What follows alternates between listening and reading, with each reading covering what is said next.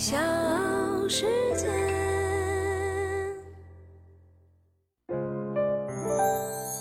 大咖故事，故事舅舅，越说越有。六月四号，神舟十四号飞行乘组的名单公布，引发热评。史上最年轻的乘组，三位七五后领命出征，都只有四十多岁。作为指令长的陈冬，更是乘组当中最年轻的一位。和之前三上太空的指令长景海鹏相比，陈冬是我国航天史上最年轻的指令长，也是第二批航天员里的首个指令长。我是唐莹，欢迎各位收听和订阅《大咖故事》，在微信公众号也可以搜索“大咖故事会”。那今天呢，我要为大家介绍的就是神舟十四号飞行乘组的指令长陈东。三、二、一，点火！起飞！起飞！吉林幺洞时四四分幺洞秒，四度四零度毫秒。吉林幺洞时四四分幺洞秒，四六度毫秒。从四号神舟十四号飞行乘组的信息披露之后，陈东远在河南老家的亲朋好友、老师等就纷纷遥送祝福，父亲陈树林和母亲黄燕的电话也是响个不停。这一次呢，老两口约定要全程观看视频直播。妈妈黄燕就向记者分享了一件有趣的事情，说二零一六年儿子陈冬第一次执行航天任务，他什么都不知道。说那天呢，还在公园跳广场舞，回家看见电视上的儿子，简直不敢相信。二十世纪七十年代，陈东出生在工厂林立的河南洛阳，从小在工厂里长大的陈东是小伙伴当中的孩子王。那个时候的他调皮爱惹事儿，经常呢带着小朋友们踢球，有的时候砸坏了邻居家的玻璃，还会落荒而逃。但是谁也没想到。有一天，陈东会成为一名性格沉静、稳重、责任心强的航天员。他的转变是从小学三年级开始的。有一天呢，学校给全校老师发菜，菜就全部堆在了小操场上。放学之后，陈东领着一帮小伙伴在菜堆上又打又闹，结果把菜踩得稀巴烂。这下可闯祸了。陈东越想越害怕。他找到老师承认错误，准备接受严厉的批评，但让他意外的是，班主任杨老师并没有批评他，而是温和地跟他说：“老师知道你是无意的，但这样一来，老师吃的菜就没有了。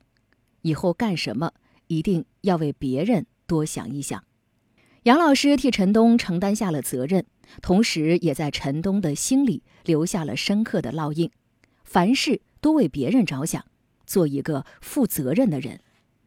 从此，陈东就慢慢变得懂事，也开始在学习上发力。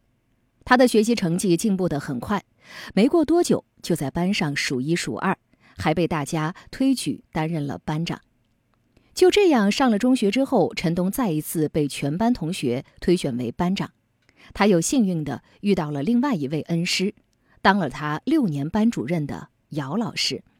那会儿呢，刚刚从教不久的姚老师非常有活力，不但课教得好，而且还经常组织课外活动，带着他们野炊、打篮球、踢足球。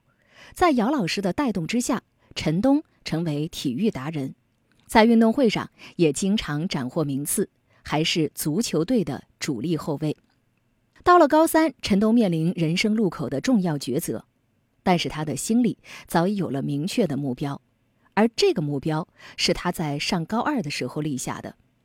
那个时候，有个被飞行学院录取的师兄回到了学校，向他们描述战斗机飞行员逐梦空天的飒爽英姿。看着师兄眼里闪动的骄傲和自豪，让从小就喜欢挎军用书包、戴小军帽的陈冬心里充满了向往，表示要成为飞行员，飞上祖国的蓝天。一九九七年八月，陈冬如愿以偿地穿上了帅气的蓝色军装，成为了一名飞行学员。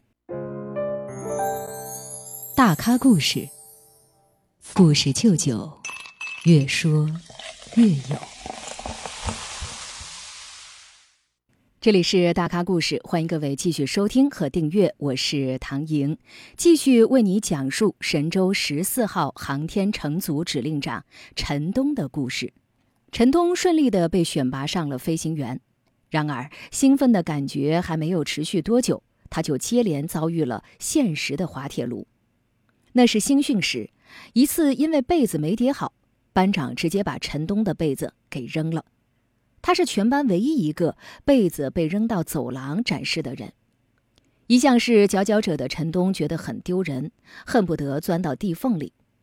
从那之后，陈东趁着午休的时间，在会议室找一块空地，用抹布擦干净，把被子铺在地上，用小板凳一遍一遍地压平整。慢慢的，他终于把被子叠成了豆腐块。二零零三年。航天员杨利伟首次飞天的身影，牢牢吸引了陈东的目光。陈东说：“我也想飞得再高一点，再高一点，飞出大气层，去那里看看是什么样子。”当得知所有航天员都是在飞行员中选拔，杨利伟和他一样飞的也是强击机的时候，陈冬的心跳都加速了。未来有一天，我是不是也有机会飞向遥远的太空？但是机会真正来临的时候，又遇到了一点点小波折。二零零九年航天员选拔开始的时候，陈东和部队正在祖国的大西北参加演习。当他们得到消息之后，非常欣喜，结果却被告知，因为在外执行任务，他们不能参加选拔。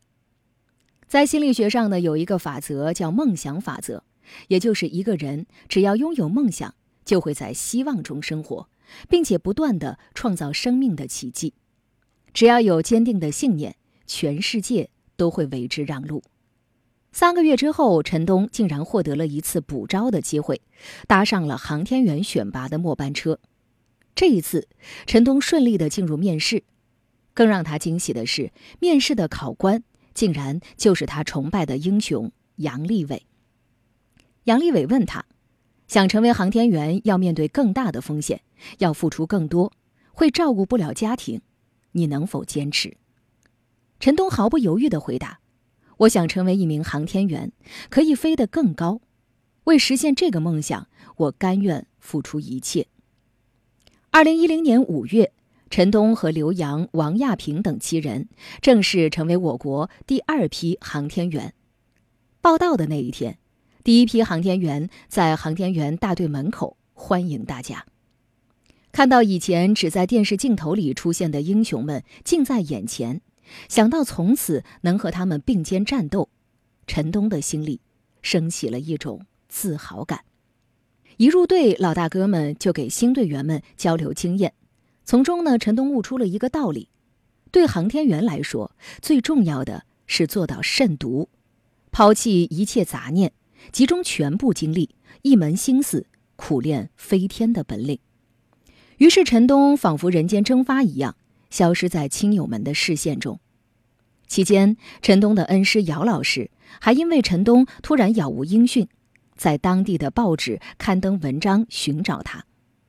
可是，姚老师哪里知道，此刻的陈东为了实现飞天梦想，正在北京的航天城里全身心的投入训练。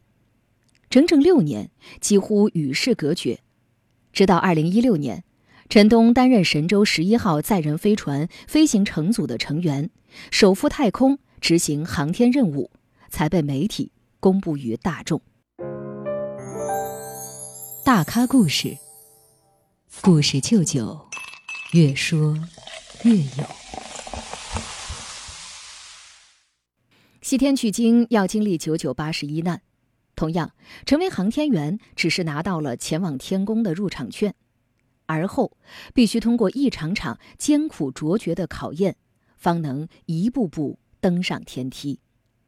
陈东的微信头像是一张从舷窗口拍摄的太空画面，隔一段时间他就会给头像换上一张太空图，都是他在执行神舟十一号任务时拍摄的美景。这一次执行任务之前，陈东的儿子表达了想跟爸爸去太空的愿望。陈东说：“爸爸能不能带我上去啊？带我们上去？”我说：“我说这不行，这我们三个人都都预定完没有票了。以后长大，你们如果还想，你们自己争取。那么这次你们想上，我给你们留下作业。你们为什么想上？你们上去之后想干什么？回来之后我想问问你。然后我在想，马亚平当时回来的时候说，摘星星的妈妈回来了。我到时候一出一出回来，检查作业的爸爸回来了，孩子是不是都不愿搭理我？谈到陈东出发前给孩子布置作业，自称检查作业的爸爸，陈东的妈妈黄燕则忍不住的笑了出来。他要检查他的作业，我们肯定也要检查陈东的作业。我也相信，他这次能够圆满的完成，就是祖国交给他的就是空间站的任务。因为他说就是再次飞天，呃，要把祖国的荣耀写满太空，这句话，我觉得说的可好，我相信他能完，百分之百的完成任务。胡辣汤和卤面是陈东最爱的家乡美食。父亲陈树林告诉大家，自己在家里负责后勤，陈东太空出差回来之后，要亲手给他做上一碗卤面。据悉，执行此次飞行任务，航天员陈东、刘洋、蔡旭哲将在轨飞行六个月，在太空上度过国庆和中秋双节。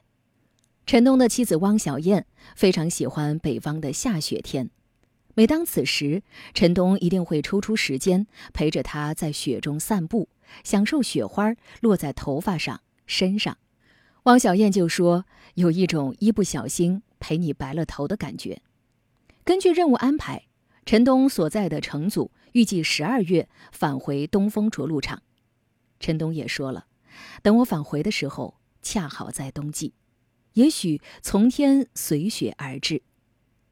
受到妻子的感染，陈东对雪也有一种浪漫的期待，而我们，也期待着陈东随雪而至，期待着检查作业的爸爸太空出差圆满顺利。小时。